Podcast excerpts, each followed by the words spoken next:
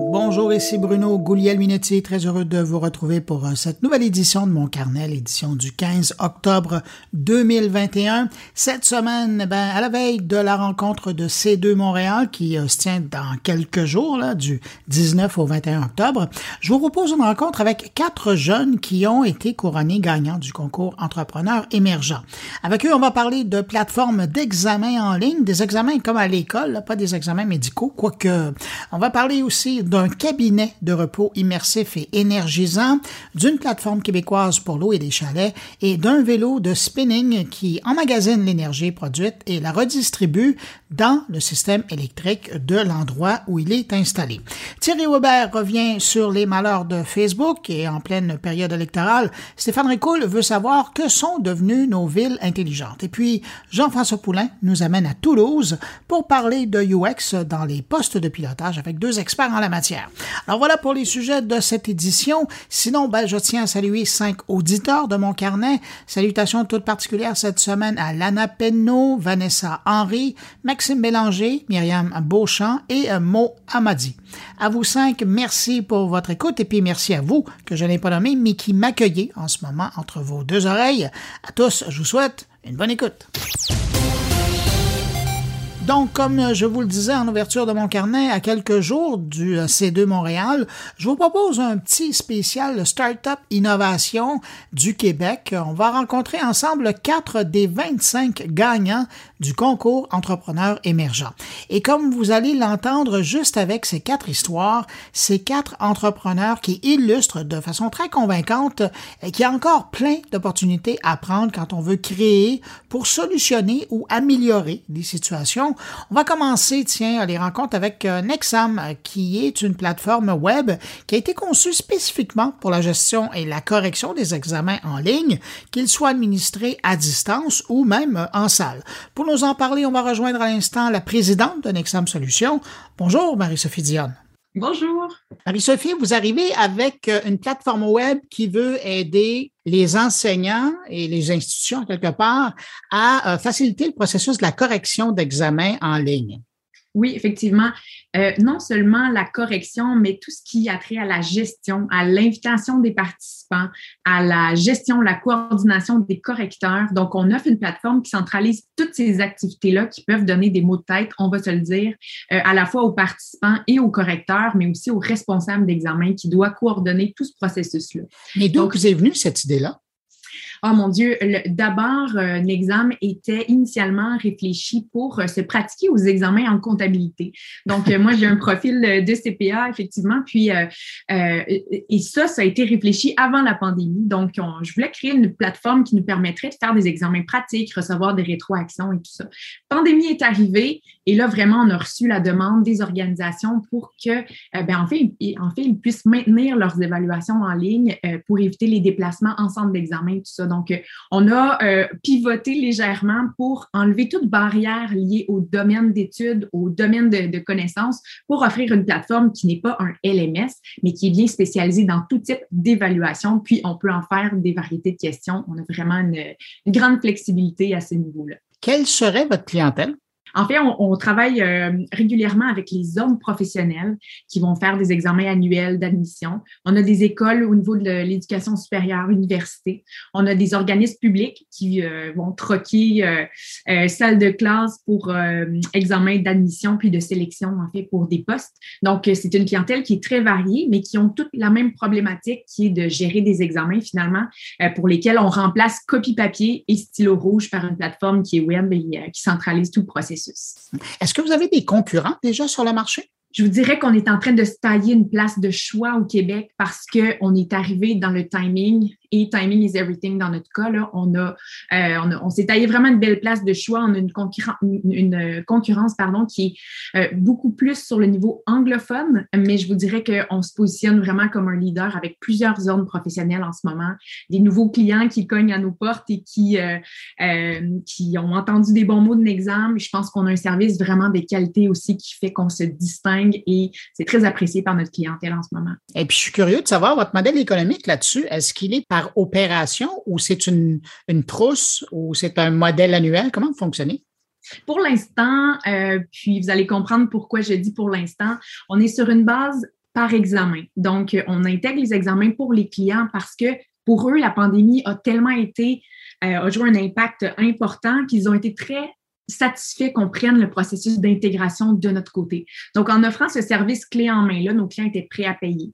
Mais je ne vous cacherai pas que maintenant, avec un retour à la normale, les gens ont un besoin de pouvoir avoir plus d'autonomie pour pouvoir gérer le processus à 100% de leur côté, c'est-à-dire intégrer eux-mêmes l'examen, ajouter du temps supplémentaire s'il y a lieu. Ça, c'est des activités qu'on prend sous notre charge pour l'instant pour les accommoder. Donc, on est en train vraiment de développer un roadmap qui va nous permettre de donner beaucoup plus d'autonomie à nos utilisateurs.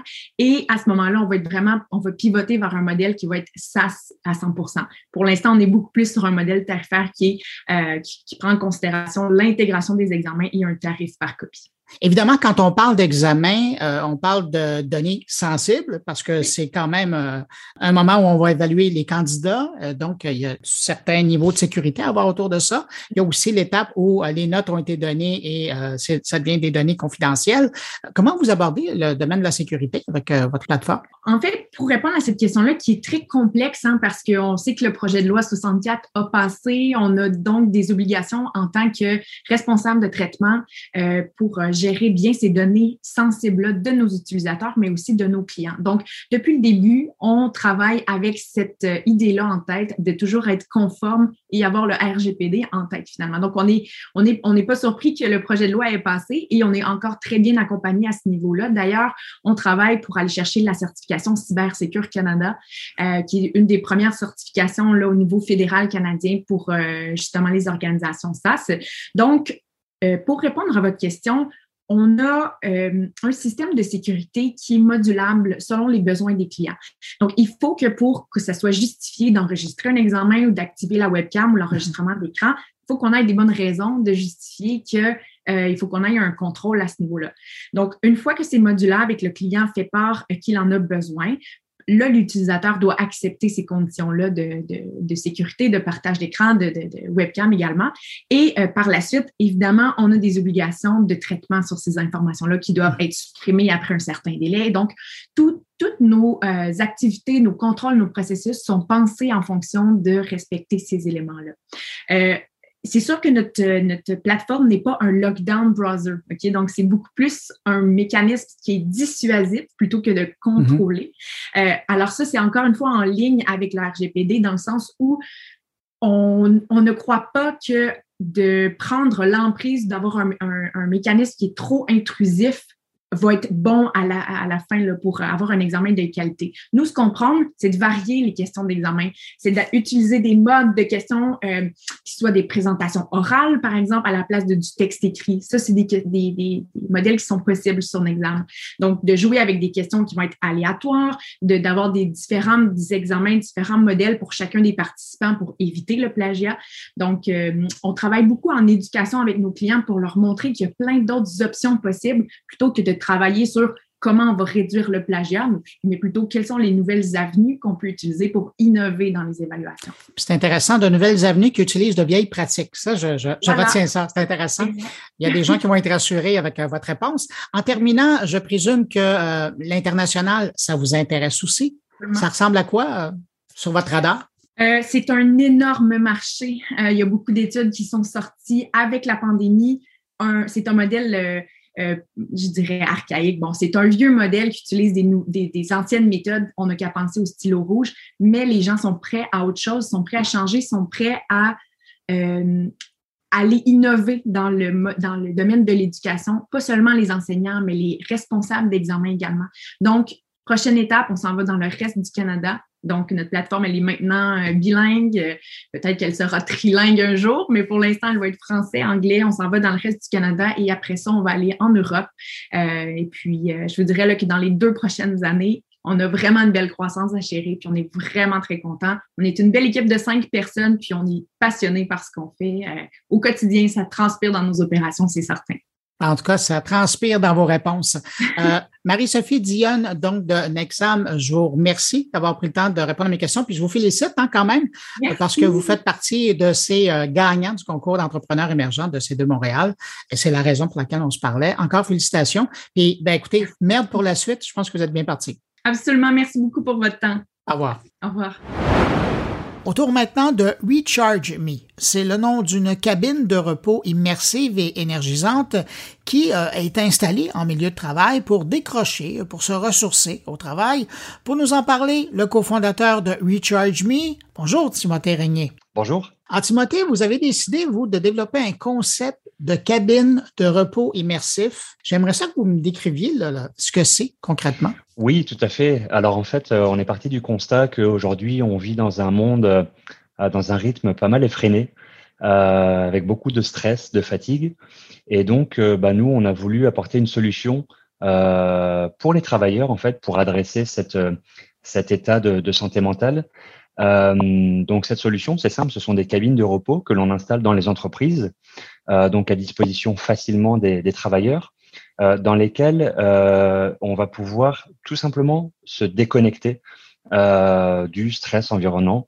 Donc, bah, c'est simple, je, je, je, réserve une, une séance via mon, via mon téléphone qui va me permettre d'accéder à la cabine et puis je vais pouvoir m'isoler une, une, vingtaine de minutes dans ces cabines pour pouvoir bah, justement être au calme. Donc, Recharge Me, c'est vraiment c'est une boîte avec une porte dans laquelle on entre. Il y a un fauteuil et on s'installe. C'est ça, tout à fait. C'est une cabine donc euh, individuelle, euh, insonorisée, dans lequel, euh, bah, c'est ça, il n'y a pas de lumière qui, qui, passe. Donc, je suis vraiment, ça crée vraiment un sentiment d'intimité et de sécurité, euh, dans lequel on a, on a installé donc un fauteuil qui se met en position zéro gravité. C'est une assise qui est chauffante et massante. et puis, on a développé une technologie pour bah, créer des ambiances, soit pour tout simplement écouter de la, de la musique de relaxation, pratiquer des, de, la, de la méditation aussi. Euh, récemment, on a installé dans nos cabines la, la luminothérapie. Euh, puis on travaille aussi pour intégrer l'aromathérapie. Mais l'idée, c'est que c'est ça, je j'entre dans ces cabines et puis je peux, bah, c'est ça, vivre une expérience euh, immersive grâce à l'aspect multisensoriel pour décrocher et me reposer, me réénergiser finalement. Je suis curieux, vous parliez de 20 minutes. Comment vous en êtes arrivé à 20 minutes? Oui, bah c'est la science en fait qui, qui, qui décrit l'efficacité optimale de la power nap euh, de, de, au bout de, de 20 minutes. Euh, on veut pas que l'utilisateur tombe dans un sommeil profond, euh, donc euh, qu'il soit plus fatigué finalement à la sortie de, de la cabine. en fait, c'est ça. On s'est rendu compte que beaucoup de, la plupart de nos utilisateurs font des, des, des siestes, tombent endormis dans nos cabines. Donc c'est ça. On veut que ça soit un, un repos bref. Justement, parlons-en de votre clientèle. Vous visez qui avec votre produit? bah, J'ai envie de dire c'est assez large parce que partout où il y a du stress, il y a besoin de, de, de, repos. Euh, mais c'est vrai que nous, on vise les entreprises de plus de, de, de 100, euh, 100 employés, donc les bureaux de plus de, de plus de 100 employés. Euh, je vous dirais que la pandémie a eu un impact assez fort sur les, les locaux d'entreprise. Donc les entreprises ont fermé. Euh, ce qui nous a ce qui nous a forcé à, à, à nous rediriger vers euh, bah, là où il y a le plus de stress finalement. Euh, lorsque la pandémie est arrivée, on a tous vu le, le, niveau important de détresse dans le réseau de la santé. Euh, donc nous, on, on, a focusé nos efforts auprès des hôpitaux. Et bah, c'est ça, aujourd'hui, on est très, très heureux de travailler avec une dizaine d'établissements hospitaliers au Québec. Et, et bah, c'est ça, les, vous savez, les, les, préposés, les infirmières, les médecins, c'est des gens qui travaillent euh, des longues heures en ce moment, euh, plusieurs quarts de travail affilés, euh, qui marchent des kilomètres et des kilomètres durant leur journée, puis surtout qui font face à beaucoup de stress parce que qui voient des malades, qui voient des patients en danger, etc. Donc, je vous assure, leur apporter un 20 minutes de, repos durant leur journée très stressante, c'est très apprécié auprès des travailleurs du réseau de la santé. Ben, on le voit d'ailleurs hein, par les témoignages qui sont inscrits sur votre site web. il y a des gens qui, euh, qui voient vraiment le bénéfice là, de l'utiliser. Euh, évidemment, ben, particulièrement parce que vous êtes dans le réseau de la santé, mais c'est vrai dans d'autres mm. endroits. Comment vous abordez la question sanitaire? Parce que c'est quand même des lieux où les gens vont aller s'installer pendant 20 minutes, amplement le temps de partager euh, des microbes s'il y en a, des virus. comment vous abordez ce volet-là? Tout à fait. Donc, euh, en fait, on, a intégré plusieurs, euh, plusieurs éléments dans nos cabines. Donc, euh, le premier, c'est un purificateur d'air qui intègre un filtre EPA et puis une lumière UVC pour bah, assainir l'air ambiant. on a installé aussi physiquement séparé deux ventilateurs de manière à, bah, encore une fois, renouveler l'air aux cinq minutes. Et puis, on a installé un, un distributeur à lingettes qui permet bah, aux utilisateurs de nettoyer avant et après leur, leur passage.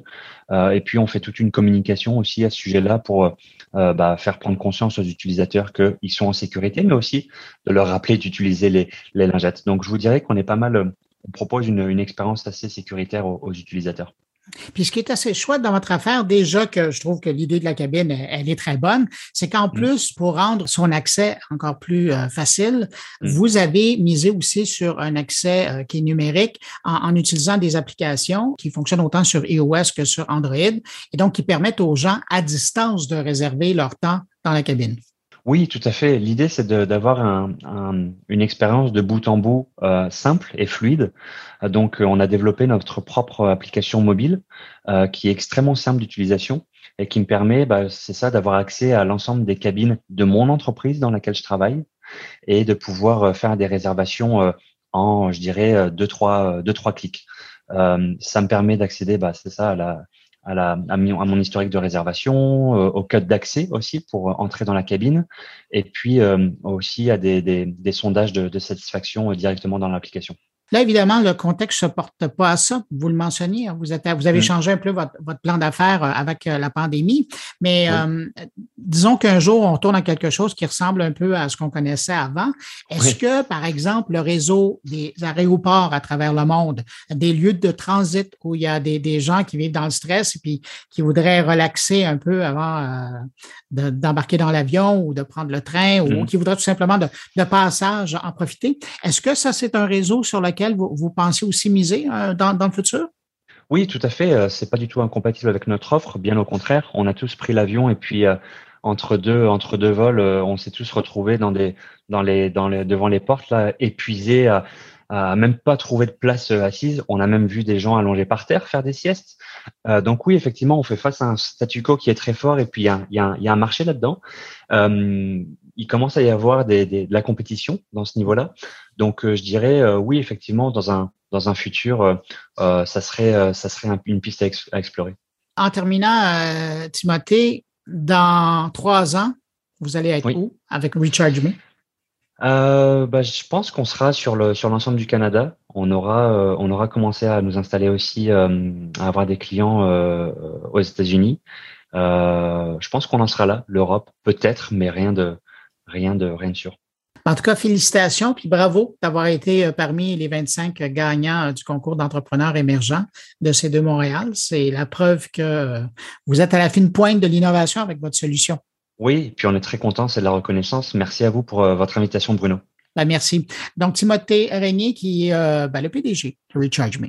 Au revoir. Au revoir, merci. Alors, si vous pensez que le monde des plateformes de location d'hébergement est saturé, ben, mon prochain invité, lui, est pas de votre avis. Euh, il trouve qu'il reste encore pas mal de place à prendre, et particulièrement dans le secteur de l'hébergement de villégiature au Québec. Et pour ce faire, ben, il propose une plateforme de réservation, Oui Chalet. On va rejoindre le fondateur et PDG de Oui Chalet à l'instant. Bonjour, Danny Papineau.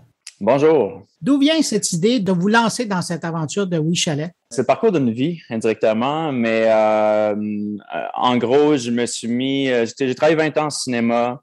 Euh, j'ai fait un film qui a pris 10 ans de ma vie, qui m'a amené à l'autofinancer, qui m'a rapidement amené sur quasiment sur le bord de la faillite en 2012. le film a eu quand même eu beaucoup de succès. C'est Deux Frogs dans l'Ouest, qui est un film semi-autobiographique qui m'a fait découvrir la location court terme avec Airbnb en 2012, alors que ce n'était pas connu au Québec. Je me suis mis à en faire beaucoup. Euh, et euh, j'étais comme d'un pionnier, je dirais, au Québec. Je me suis mis aussi à. Viens de l'Estrie. Euh, j'avais acheté un chalet en Estrie à l'entour de 2013, puis je me suis mis à découvrir des problématiques qui n'étaient pas adressées par les grandes plateformes comme Airbnb. C'est là, de là qu'est venue l'idée de WeChalet. Ben justement, parce que quand on, découvre WeChalet, euh, on se dit, ben mon Dieu, il y a déjà plein de services qui existent. En quoi WeChalet est différent des autres plateformes? Euh, présentement, si on regarde le Québec, le marché québécois, le marché Canada, toutes les plateformes transactionnelles, ce sont toutes des plateformes étrangères. Airbnb américain, Booking.com européen, Expedia américain, VRBO américain, euh, donc, oui, ça la première plateforme transactionnelle similaire à cette plateforme-là, euh, mais qui est 100% québécoise. Et ultimement, sur le marché canadien, on est, aussi 100% canadien.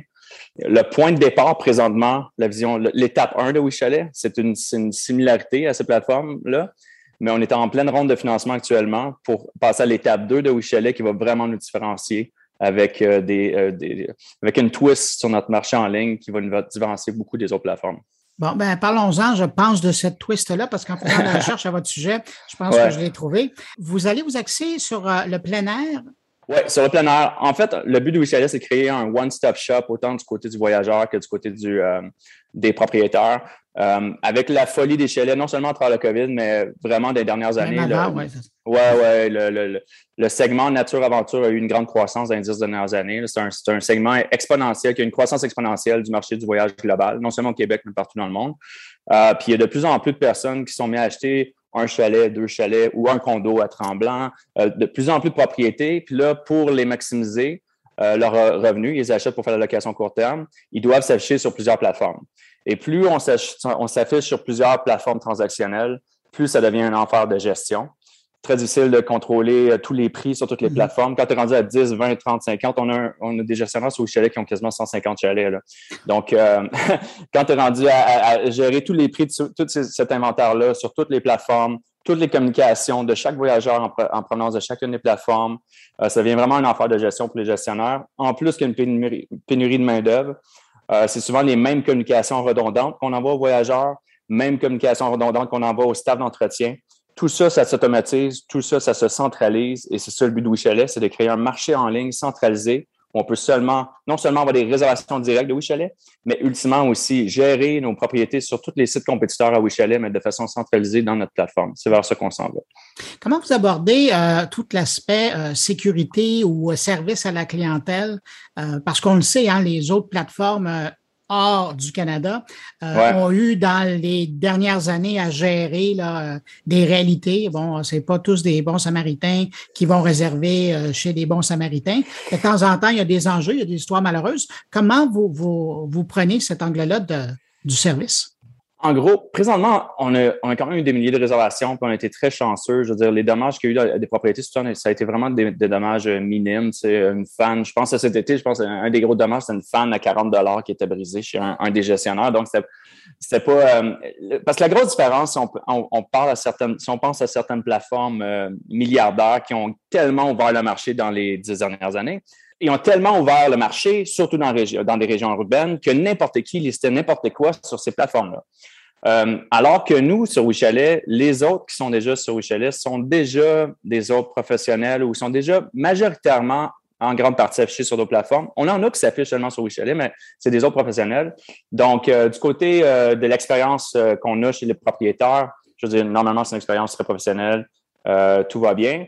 du côté du voyageur, écoute, on a eu au début de l'année, on, avait détecté, c'est arrivé comme deux, trois fraudes, que c'est des gens qui avaient utilisé une fausse carte de crédit pour, euh, pour faire la réservation. Les réservations se, sont passées euh, parce que la carte de crédit, on, on la prend comme une semaine, deux semaines plus tard. Et c'est nous qui prenons le coup parce qu'on est la plateforme transactionnelle. Donc, c'est pas le, c'est ni le voyageur euh, frauduleux, ni la, ni l'autre qui prend le coup, c'est oui chalet. Donc, on a mis en place depuis ce temps-là. Il faut, faut, faut qu'un événement arrive une première fois pour qu'on puisse en mettre de quoi en place pour ça. On a mis en place des, euh, certaines, euh, certaines procédures qui euh, nous ont permis d'éliminer d'autres problématiques, d'autres bookings frauduleux qu'on a eu depuis ce temps-là. Alors, vous le disiez, là, présentement, vous êtes à la première étape, vous travaillez à la deuxième étape. Ouais. Dans trois ans, vous allez être où? On est en train de lever 2 millions de dollars en financement. on a l'accélérateur de l'Université de Sherbrooke qui s'appelle l'ASSET qui vient nous, mm-hmm. nous sélectionner et qui investissent dans notre ronde. Euh, on a plusieurs programmes pour lesquels on se qualifie. Euh, ce matin, j'ai un investisseur qui, embarque dans la ronde, qui a confirmé son, sa, participation. Donc, je, m'attends à ce que d'ici la fin décembre, que notre ronde de financement soit euh, complétée. Le but de Wichalet, c'est tout, d'abord prendre des parts de marché au Québec. Comme je l'ai dit, la plupart des plateformes étrangères qui opèrent sur le territoire québécois et canadien prennent tous les revenus du tourisme et les envoient pour certaines plateformes dans des paradis fiscaux notamment en Irlande, si je pense mhm. à une certaine plateforme. Donc, le but de Chalet, c'est créer une plateforme québécoise, canadienne, qui opère sur notre territoire Québec euh, puis au Canada, qui prend des parts de marché de, notre territoire et qui redonne à la communauté d'ici, qui engage les gens d'ici. Et euh, donc, d'après moi aussi, le but, c'est de tripler notre inventaire de propriétés d'année en année, euh, ce qui a un impact aussi sur nos ventes. Donc, d'après moi, d'ici trois ans, donc, 2 000, 6 000, on devrait peut-être avoir un 12 000, 15 000 propriétés au Québec et Canada. et devenir un, le but, c'est de devenir un incontournable dans, dans le milieu. Donc, ouais. Et entre-temps, autant les propriétaires que les voyageurs qui seraient intéressés d'expérimenter la plateforme, de l'essayer, de l'utiliser, ils se rendent où? Ben, on va sur wichalet.com. Euh, présentement, date d'aujourd'hui, on a à peu près 730 propriétés, vraiment un peu partout au Québec. Euh, les régions les plus en demande sur WeChalet présentement, c'est beaucoup euh, les Laurentides. Montréal draine beaucoup de, bookings sur WeChalet, donc les Laurentides, Tremblant, Lanaudière et l'Estrie. Du côté de Québec, la région Stoneham et la région de Charlevoix aussi, c'est des bonnes régions. Euh, puis nous, on est en présentement, s'il y a des, gens qui nous écoutent qui ont des chalets à louer, euh, ben c'est gratuit, c'est affiché sur WeChalet, donc on peut vous aider vraiment à créer votre annonce. On peut synchroniser les calendriers si vous êtes acheté sur d'autres plateformes, puis que vous avez des bookings sur d'autres plateformes, mais ça va automatiquement booker les dates dans WeChalet pour pas avoir de double réservation. Si vous êtes voyageur, on peut aussi vous aider à faire euh, une recherche si vous cherchez quelque chose de spécifique dans une région pour des dates. Bon, ben voilà, l'invitation est lancée. Thierry Papineau, merci d'avoir accepté de, répondre à mes questions. Puis surtout, euh, félicitations hein, d'avoir été un des 25 euh, gagnants du concours entrepreneur euh, émergent de C2 Montréal. C'est pas rien. Non, c'est super. Puis c'était hier la soirée de lancement juste pour le groupe de 25. C'est vraiment super. Puis c'était super de voir les autres entrepreneurs qui sont passés par là dans les dix dernières années parce que c'est des entrepreneurs que je connais, que j'admire. Donc, c'est, ouais, je suis, je suis flatté et content de faire partie de, cet événement-là. Ben, félicitations. Puis on va vous suivre. Merci. Merci. Merci à vous. OK. Bonne journée. Quatrième rencontre euh, en rafale euh, avec euh, des gagnants du concours entrepreneur émergent de C2 Montréal. Et cette fois, on va parler d'entraînement responsable. On pourrait même parler de d'éco-spinning, je ne sais pas si ça existe comme terme, avec l'initiative Off the Grid. On va en parler tout de suite avec son PDG. Bonjour Charles Couture-Lebrun. Bonjour Bruno. Charles, vous avez décidé à un moment donné de vous lancer dans une folle aventure, celle de créer un vélo à spinning mais euh, lui, en plus de rendre euh, service aux gens et de leur permettre de garder la forme, euh, il permet aussi de conserver l'énergie ou de transférer l'énergie qu'il développe au reste du bâtiment. Exactement. En fait, le, vélo le permet de transformer l'énergie que vous dépensez lors de votre entraînement, de la convertir en électricité pour la réinjecter directement dans le réseau électrique d'un bâtiment à travers une prise murale. Donc, on a vraiment développé un produit qui est super simple d'utilisation. c'est aussi simple que de brancher le, vélo dans une prise standard l'électricité est envoyée au panneau électrique, puis consommée directement dans le réseau local de votre bâtiment. Mais là, donnez-moi un équivalent. Il faut pédaler combien d'heures pour arriver à avoir, une différence euh, sur ah, la, notre consommation électrique? Ça, Bruno, ça dépend. Je pense qu'il était un meilleur athlète que moi, probablement. Il faut que je me remette en forme un petit peu. Fait que moi, je produirais moins d'électricité que toi, mais euh, toi, tu es un athlète incroyable. Donc, tu pourrais produire jusqu'à 250 Wh par heure d'entraînement. Pour te donner un, équivalent, là, on parle d'environ euh, deux heures, deux heures et demie de télévision euh, euh, que, tu pourrais alimenter avec le vélo. Ah, quand même, hein, c'est assez significatif. Oui, ben nous, on vise surtout une utilisation en, B2B, donc au niveau commercial.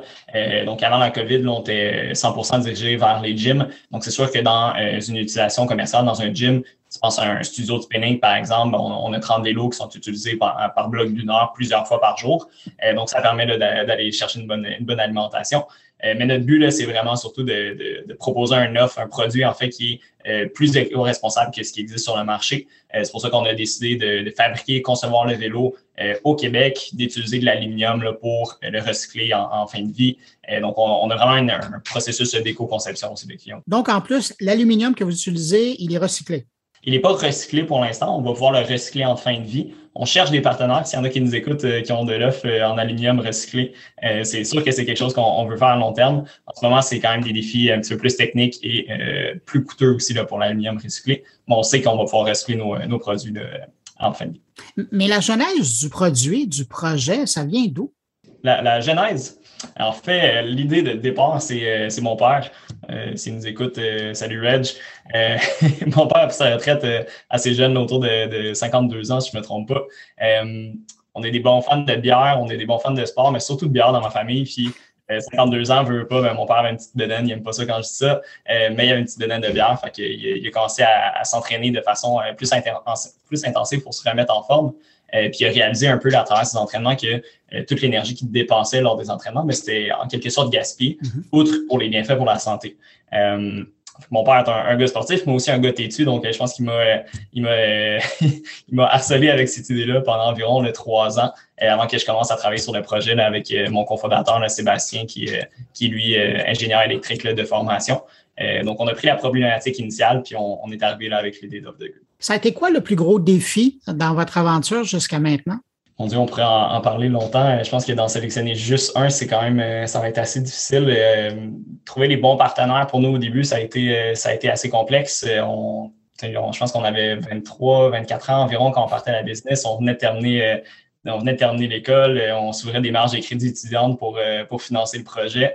Euh, on, s'est rendu compte assez vite qu'il y avait des, gentils puis des moins gentils en business. Donc, on, s'est fait arnaquer rapidement. Il, a fallu être en cours. Donc, ça, ça a été quand même un, défi direct au départ, mais je te dirais que le défi le plus constant, c'est vraiment de développer un produit qui correspond toujours aux besoins du client. c'est pour ça qu'on essaie de, de vraiment d'utiliser des processus Lean Startup, Design Thinking constamment pour vraiment développer une solution un, un, product market fit qui, a du sens pour euh, nos utilisateurs. Donc, vous, ça n'a pas été un défi technologique, ça a été un défi de mise en marché puis de répondre aux besoins de la clientèle ou de, faire rencontrer le, produit à la clientèle. Exactement. En fait, c'est encore un défi technologique. On termine la R&D actuellement. On vise une commercialisation euh, début 2022 environ. Donc, en ce moment, on fait des tests euh, d'utilisation avec les clients. Euh, mais c'est sûr qu'au niveau technologique, c'est quand même un défi. On a un produit qui, qui nécessite plusieurs expertises. Donc, c'est pour ça que je te disais de sélectionner les, bons partenaires pour nous aider au développement au départ. Ça a été, ça a été un défi. C'est toujours un défi. C'est quand même des expertises qui sont qui peuvent être un, peu plus de, niche. Donc, très important de bien s'entourer pour, pour développer un produit physique. Évidemment, avec le COVID en ce moment, euh, la chaîne d'approvisionnement, les coûts au niveau logistique, c'est un, défi qu'on commence à appréhender et qu'on voit euh, de jour en jour. Euh, c'est sûr qu'il y a des, délais de livraison beaucoup plus longs, mais ça entraîne des, des, retards au niveau de la livraison pour les clients, mais on, a la chance d'avoir une très bonne relation avec, avec nos partenaires, avec nos clients qui sont, très compréhensifs de la situation. Vous le disiez, vous êtes avec certains partenaires, certains clients en test. C'est quoi la, la rétroaction? C'est quoi les commentaires que vous dites? Justement, euh, en ce moment, les, les, commentaires sont très bons, on est très heureux. On a fait un premier événement euh, en personne, disons, à Brébeuf euh, il, y a, deux semaines, donc ça a permis d'aller faire tester des gens sur le terrain, mais sinon, on fait des petits tests plus fonctionnels avec, avec des utilisateurs. on est au troisième prototype en ce moment, donc c'est vraiment encourageant de voir l'évolution des commentaires. notre thinking, c'est vraiment de faire tester un produit qui est, qui est pas parfait pour justement avoir le feedback des, des clients. Et puis là, ce qu'on voulait valider avec le troisième prototype, on, on est capable de le valider puis on, confirme qu'on a réglé les, problèmes du deuxième. Donc, les commentaires jusqu'à maintenant ne sont très bons. Euh, on a quelques détails à régler, mais ça, euh, quand on fait du hardware, c'est inévitable. Puis j'imagine que euh, parallèlement, donc au, vélo en tant que tel, il doit avoir parallèlement une application qui permet d'avoir les statistiques et d'avoir qu'est-ce qu'on produit comme énergie, de calculer et de faire la mesure? Ben exactement. évidemment, c'est très important pour nous de pouvoir démontrer l'impact, pouvoir démontrer l'utilisation auprès des clients. Donc, le, vélo, c'est un, un, IoT en tant que tel, donc il permet d'envoyer puis de recevoir des données. Euh, donc, en ce moment, on a simplement une interface web. Euh, donc, les clients peuvent se connecter sur l'application, avoir accès à euh, leur flotte d'équipement, le temps d'utilisation, les, les, entretiens qui, font, qui sont préventifs qui vont être à faire. puis en 2022, là, on commence le développement de l'application mobile. donc ça, ça va vraiment plus être axé au niveau de l'utilisateur.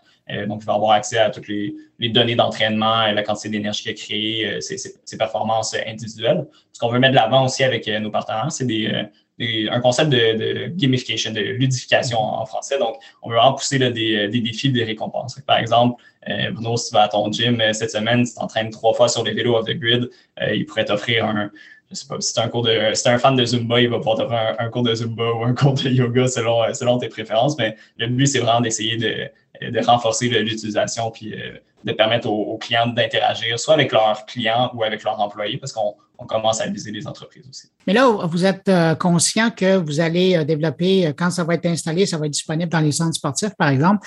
il y a des gens qui vont être intéressés à voir ça chez eux. Est-ce que vous voyez ça à moyen terme ou à très long terme, la possibilité de faire du B2C? Je dirais qu'on on envisage offrir le produit, mais pas pousser sur ces marchés-là. Il faut comprendre qu'avec le, COVID, le domaine du fitness euh, à la maison en, B2C a, connu une croissance puis une innovation euh, incroyable. Qu'on pense au, Peloton, au Zwift. Euh, donc, d'aller se battre sur ces, sur ces terrains-là, ça prendrait du financement absolument immense qu'on n'a pas malheureusement. S'il y a des investisseurs qui nous écoutent, il faut me contacter. Mais on n'est pas rendu là. Donc, évidemment, on, y va plus vers le B2B parce que selon nous, dans les 10, 15 dernières années, il y a eu très peu d'innovation sur ces marchés-là. Donc, c'est pour ça qu'on vise le B2B à la base. par contre, on, a quelques clients là, en B2C déjà qui ont, qui ont fait l'acquisition des vélos, qui ont fait de la précommande des vélos. Euh, donc, c'est une possibilité, mais ça ne sera pas notre focus. Est-ce que vous avez déjà euh, un prix en vue pour euh, ces appareils-là? Oui, les vélos en ce moment sont en précommande à 3000 dollars par unité. pour vous donner une idée, le vélo le plus populaire sur le marché en ce moment, c'est le Kaiser, compagnie américaine qui produit un vélo de spinning de, très haut de gamme, qui est au même prix là, chez la plupart des distributeurs en ce moment. Donc, on, souvent, les gens ils attendent 3000 dollars, ils peuvent être un, peu surpris au, départ, mais des équipements commerciaux, il faut penser que ça prend une utilisation puis une résistance qui est, très élevée. En général, les gens dans les gyms ne sont pas, sont pas très doux avec les équipements. Donc, euh, ça prend quelque chose. puis, puis, à la différence des autres appareils dans le domaine qui, justement, qu'on trouve dans les gyms ou même dans les résidences, c'est qu'il y a vraiment un retour sur l'investissement. Là, avec le vôtre, euh, il y a, c'est l'énergie qui part et qui sert à quelque chose. Ça se retrouve dans le bâtiment. On peut même penser qu'ultimement, il y a carrément des bâtisses qui pourraient viser l'autonomie euh, énergétique si tout leur rangée de vélos est utilisé de façon ah, ben, permanente. Ça, c'est notre rêve. on, commence avec le vélo de spinning en ce moment, mais après, on veut développer euh, l'elliptique, euh, le Stairmaster, le, le, euh, voyons, le, rameur. donc, c'est sûr que moi, mon rêve, c'est que dans 10 ans, dans 10 ans tu rentres dans un gym, ça soit tous des équipements qui génèrent l'électricité. Idéalement, tout des off-the-grid, puis il y a des, des, panneaux solaires, des choses comme ça. Je pense qu'il y a moyen de rendre le, fitness plus éco-responsable. C'est un, un segment là, qui n'a pas été exploité jusqu'à maintenant. Non, je pense que vous avez euh, vraiment une bonne niche. Euh, félicitations. Charles Couture-Lebrun, merci d'avoir accepté de répondre à mes questions, mais euh, encore plus important, félicitations hein, d'avoir été retenu parmi les grands gagnants du concours entrepreneur émergent de C2 Montréal. Félicitations à vous et à votre cofondateur. Ben oui, merci beaucoup. On est très heureux d'avoir l'opportunité de, participer à C2. J'ai bien hâte d'y aller. Ben, je vous souhaite un bon C2 Montréal. Merci. Merci. Alors voilà pour euh, ce coup de chapeau à quatre des 25 gagnants du concours euh, Entrepreneurs émergents. Vous aurez probablement la chance de les croiser et de les saluer euh, si vous participez à l'édition de C2 Montréal qui va se dérouler donc du 19 au 21 octobre prochain, évidemment à Montréal. Alors, autour maintenant de mes collègues, on va commencer avec Thierry Weber qui, de Suisse, revient sur les malheurs de Facebook. Bonjour Bruno, bonjour les auditeurs de mon carnet. Et oui, ça chauffe pour Facebook puisqu'effectivement le comité de supervision de ce géant bleu va interroger la fameuse lanceuse d'alerte France Haugen.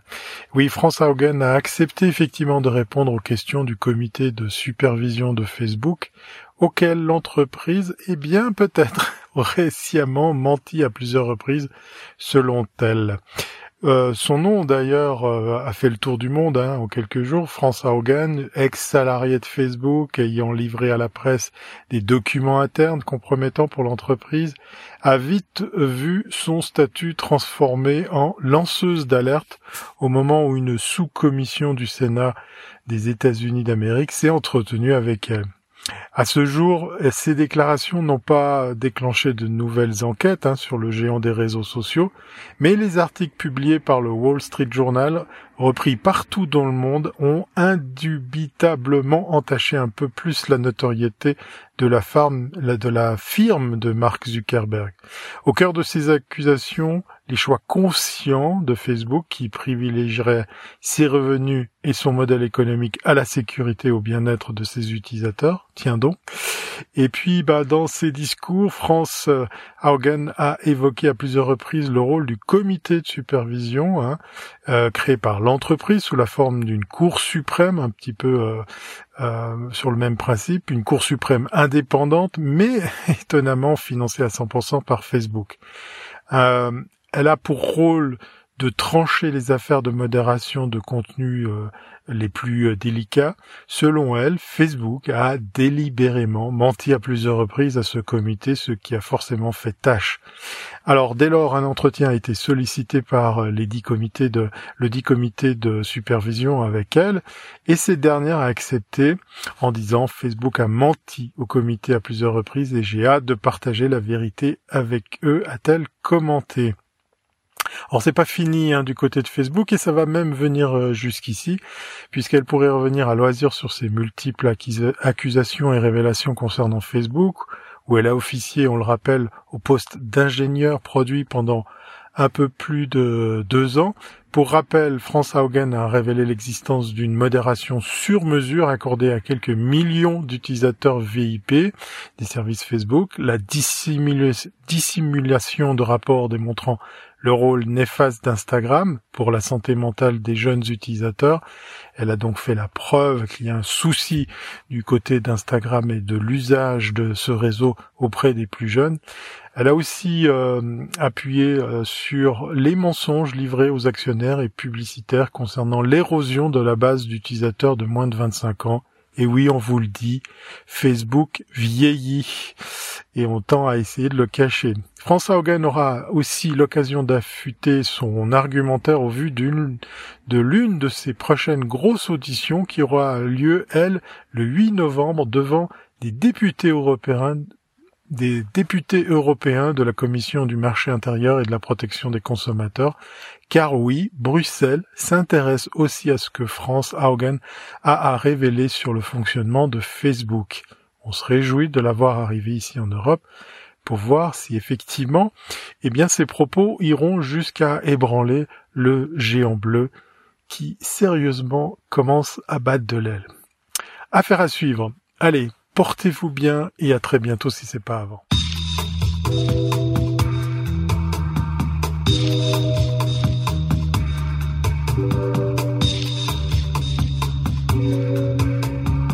Stéphane Ricoul profite de cette période électorale municipale pour se demander si on pourrait voir émerger un gouvernement municipal numérique, ou devrais-je plutôt dire, mais que sont devenues nos villes intelligentes?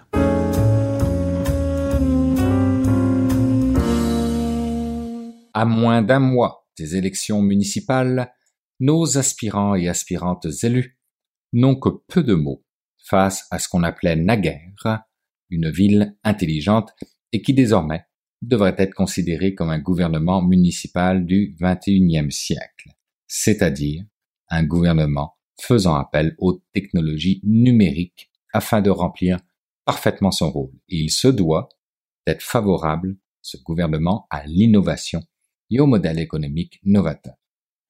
Ce sont ces nouveaux modèles qui soutiennent une compétitivité économique durable tout en favorisant les interconnexions entre les écosystèmes économiques locaux et ceux globaux. Citons par exemple l'entrepreneuriat durable ou encore l'économie circulaire, deux concepts particulièrement en phase avec la vision de Rodolphe Giffinger, spécialiste des smart cities. Désormais reconnu mondialement, les six dimensions clés qui, selon lui, permettent de bien comprendre le fonctionnement d'une ville intelligente sont la gouvernance, la mobilité, le mode de vie, l'économie, le citoyen et enfin l'environnement. Par gouvernance, on entend la participation citoyenne, les services publics soutenus par les technologies et les données ouvertes. Par mobilité, on entend les transports propres et écologiques, les systèmes interconnectés et l'information en temps réel sur la circulation. Par mode de vie, on entend la richesse de la vie culturelle, la cohésion sociale, le logement pour tous, ainsi que la santé et sécurité. Par économie, on entend la productivité améliorée, l'innovation favorisée et l'usage des technologies dans les industries et services. Par citoyen, on entend la diversité ethnique et sociale, la créativité et l'ouverture, la gestion intelligente des ressources humaines. Par environnement, on entend le contrôle et la mesure de la pollution, la gestion efficace des déchets, de l'eau et de l'électricité. L'objectif principal d'une ville intelligente est donc d'optimiser les fonctions de la ville et de promouvoir la croissance économique en tirant parti des technologies de pointe. En d'autres mots, une ville intelligente se doit d'augmenter son efficacité opérationnelle, atteindre des objectifs de durabilité et surtout améliorer la vie de ses citoyens. On comprend que la collecte de données précises et fiables à partir d'appareils connectés est essentielle et que ça passe par une participation active et volontaire des habitants d'une ville pour fournir ces données à partir de leurs propres appareils. Un gouvernement municipal numérique doit donc faire en sorte de les inciter à le faire en mettant en place certains concepts pour assurer la sécurité et le bien-être des citoyens tels que l'identité numérique, la vie privée et le consentement au partage des données. Un véritable débat de l'heure. Tout comme une entreprise privée, un gouvernement municipal numérique a donc la responsabilité d'intégrer des facteurs environnementaux, sociaux et de gouvernance dans sa conception, les fameux ESG. Mais tout comme une entreprise privée, la logique qui tend à vouloir s'appliquer ici ressemble tellement à celle des géants du numérique qu'une petite hésitation existe quand il est question de participer gratuitement à la collecte des données citoyennes. On ne voudrait pas en tant que citoyen ne devenir que le simple produit de sa ville. Le premier gouvernement municipal, qui aurait donc l'ambition de devenir numérique, devra proposer quelques moyens que ce soit afin de sécuriser la donnée et de trouver de surcroît un modèle d'adhésion visant à l'incitation comportementale citoyenne. Dans la course actuelle aux différentes mairies du Québec, celui ou celle qui répondra aux besoins d'entrer dans le 21e siècle remportera certainement quelques points de suffrage supplémentaires lors des élections. Et si je puis me permettre, puisque je vis à Montréal, Valérie, Denis et Balarama, je vous invite à regarder du côté de la blockchain, vous verrez qu'elle permet technologiquement d'accéder à de nombreux points cités ci-dessus.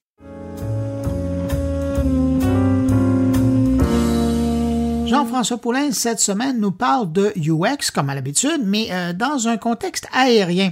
Jean-François a rencontré cette semaine deux experts euh, de UX chez Airbus à Toulouse et discute avec eux de l'évolution des interfaces à bord des postes de pilotage et, par exemple, ben, l'apparition euh, récemment des grands écrans tactiles qui permettent de contrôler et accéder à plein d'informations et de fonctionnalités des appareils. Alors là, je précise quand même que dans la discussion, on ne parle pas spécifiquement de Airbus, mais bien de l'évolution en général dans l'industrie. On les écoute. Ouais, alors en fait, bah, euh, l'approche euh, centre utilisateur, c'est une approche qui existe depuis longtemps hein, sur, euh, chez Airbus. C'est pas simplement nous qui l'avons apporté, bien là. Airbus a toujours travaillé avec des pilotes et puis par la suite des représentants d'utilisateurs. Donc, on, avait effectivement des, ingénieurs qui étaient vraiment centrés sur les questions des fonctions et les questions de la compréhension des pilotes. Et puis ensuite, il y a eu les ergonomes qui sont euh, arrivés pour vraiment optimiser la performance, notamment tout ce qui est euh, les process de certification, etc. Donc nous, on est arrivé un peu plus tard, euh, plutôt pour apporter une brique supplémentaire et complémentaire vraiment, qui n'était pas forcément vraiment observée jusqu'à jusqu'à présent. Hein. C'était vraiment sur l'optimisation de l'expérience qui serait vécue par le pilote comme une comme comme quelque chose de, de nouveau dans dans le, dans le cockpit, quoi.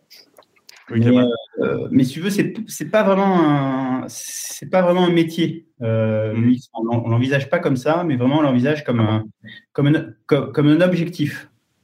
Ah oui, d'accord. Que, comment, tu, comment tu vois cette différence-là? Bah, si tu veux, en fait, euh, c'est euh, une volonté de dire que l'utilisateur va vivre quelque chose de particulier. En ce sens-là, tout le monde euh, participe à dans sa brique. Si tu veux, euh, le, le, développeur, il va développer quelque chose qui va permettre à ce que l'utilisateur, bah, il, aura sa brique, hein, il va permettre à ce que l'utilisateur vive quelque chose de particulier. Et donc, l'ensemble de, des, des, des, protagonistes qui travaillent autour de, de, de cet objectif-là font partie de cette équipe-là. Euh, nous, on a simplement essayé d'apporter euh, des méthodes, on a simplement essayé d'apporter euh, notre compétence de, designer, parfois de service, parfois graphique, parfois de, user researcher. Mais dans un cadre déjà donné, enfin, défini, avec, avec des compétences qui étaient déjà présentes et, avec qui bah, on, a contribué ensemble à, développer cette, cette UX qui est euh, une expérience euh, pas forcément euh, de satisfaction pure, mais positive pour l'utilisateur. Et, de simplification aussi, c'est quand même une, grande force que qu'on amène dans notre métier. Clément, tu voulais ajouter quelque chose? Ouais, c'est pour complémenter euh, ce que disait Benjamin. En fait, c'est vraiment ça. Euh, L'UX, c'est pas forcément dédié à, une typologie de métier, hein, mais, mais vraiment, c'est un, objectif commun qu'on a. Euh, nous, on parle, on parle vraiment de, de, trio UX, donc avec des ingénieurs, avec euh, des facteurs humains, avec des designers, où on travaille tous pour un objectif qui est commun en fait. Donc voilà, c'est pas c'est pas lié à un métier, mais en fait c'est plutôt un objectif. Ben, c'est très cool. Ça veut dire, euh, quand, vous, quand tu dis que vous le faites avec d'autres corps de métier, c'est que tout le monde est très sensibilisé euh, au UX, donc, euh, chez Airbus.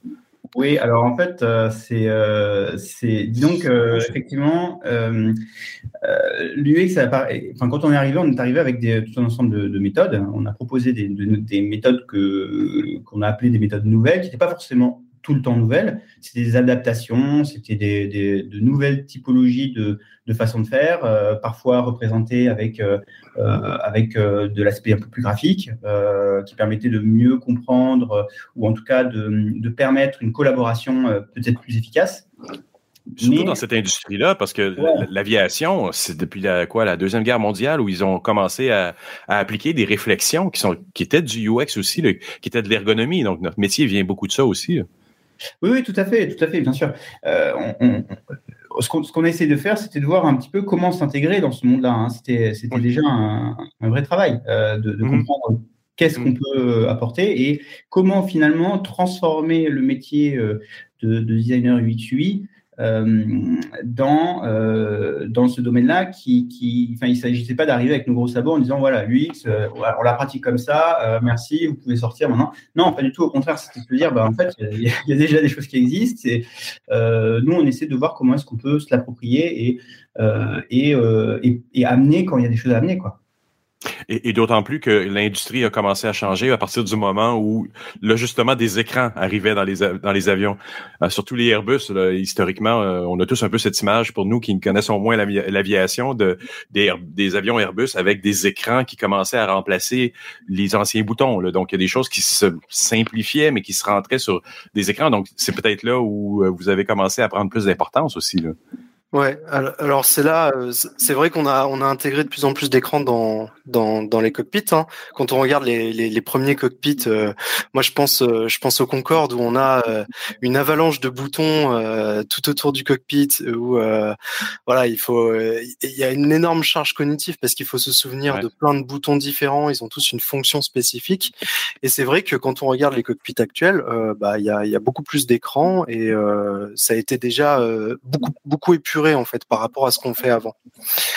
Euh, nous, ce qu'on fait en fait, c'est que euh, globalement en fait on, on, questionne en fait toutes les toutes les technologies actuelles euh, qui sont utilisées euh, aujourd'hui et on essaye de pousser un petit peu ces choses là pour voir comment on pourrait les intégrer pour répondre aux besoins du pilote ça m'intrigue beaucoup de savoir justement par, rapport à ce qu'on disait tout à l'heure, le bouton classique par rapport à l'écran. Il y a quand même une certaine euh, certitude, il y, a, il, y a, quelque chose qu'on sait qui peut pas tomber en panne, c'est le bon vieux bouton. Alors qu'un écran, euh, bon, probablement qu'il y a des, des, redondances, il y a toutes les sécurités qu'on veut dans un, dans un avion, mais en même temps, il y a, il y a quelque chose que, que le bouton remplacera jamais. Comment, comment vous, quel défi ça vous apporte, vous, d'avoir justement à être un peu déchiré entre dire, il y a des boutons ou un panneau complet qu'on va faire disparaître au profit d'un écran. Comment c'est comment c'est réfléchi ce genre d'approche là On n'est pas on n'est pas déchiré hein. on fait euh, il faut pas forcément envisager euh, les écrans comme euh, le tactile absolument. Il faut envisager euh, bah, l'humain avec un système. Et donc, du coup, ben, euh, les tactiles, c'est un moyen, les boutons, c'en est un autre, il peut y en avoir d'autres. La question, c'est en quoi est-ce que un moyen est, efficace pour une tâche donnée. Donc, globalement, on regarde un petit peu l'ensemble et puis on se pose des questions de philosophie, hein, de, savoir comment est-ce qu'on on imagine, enfin, ou en tout cas, comment est-ce que l'efficacité du pilote peut, peut, être, peut être améliorée euh, avec telle ou telle euh, modalité, quoi. C'est ça. Il peut y avoir d'autres. Oui, vas-y, Clément.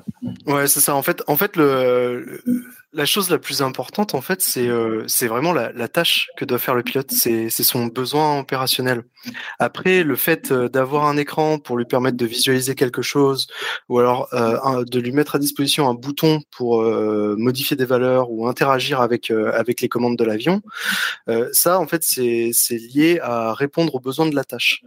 Donc après, voilà, notre métier aussi, c'est de questionner tous ces moyens d'interaction là pour voir comment on peut rendre la tâche la plus la plus efficace possible et, et la plus la plus sécurisante aussi.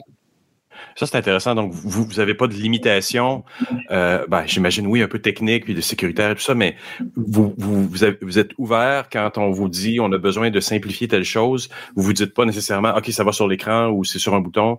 Vous réfléchissez à la meilleure manière d'y arriver. Ça peut être autre chose. Ouais, bah après on teste plein de choses. Hein. Euh, ah supprimer un bouton, c'est pas simple. Euh, mettre un écran, à la, mettre un écran à la place, c'est pas simple non plus. Euh, des fois, le bouton c'est mieux qu'un écran. Donc c'est vraiment en fonction de la typologie de la tâche, de la redondance de la tâche, de, de, de plein de choses, plein de facteurs en fait qui sont liés liés à tout ça, quoi. Ouais, après, c'est pas. Euh, enfin, faut pas imaginer que parce qu'on met du tactile, on supprime forcément euh, les boutons.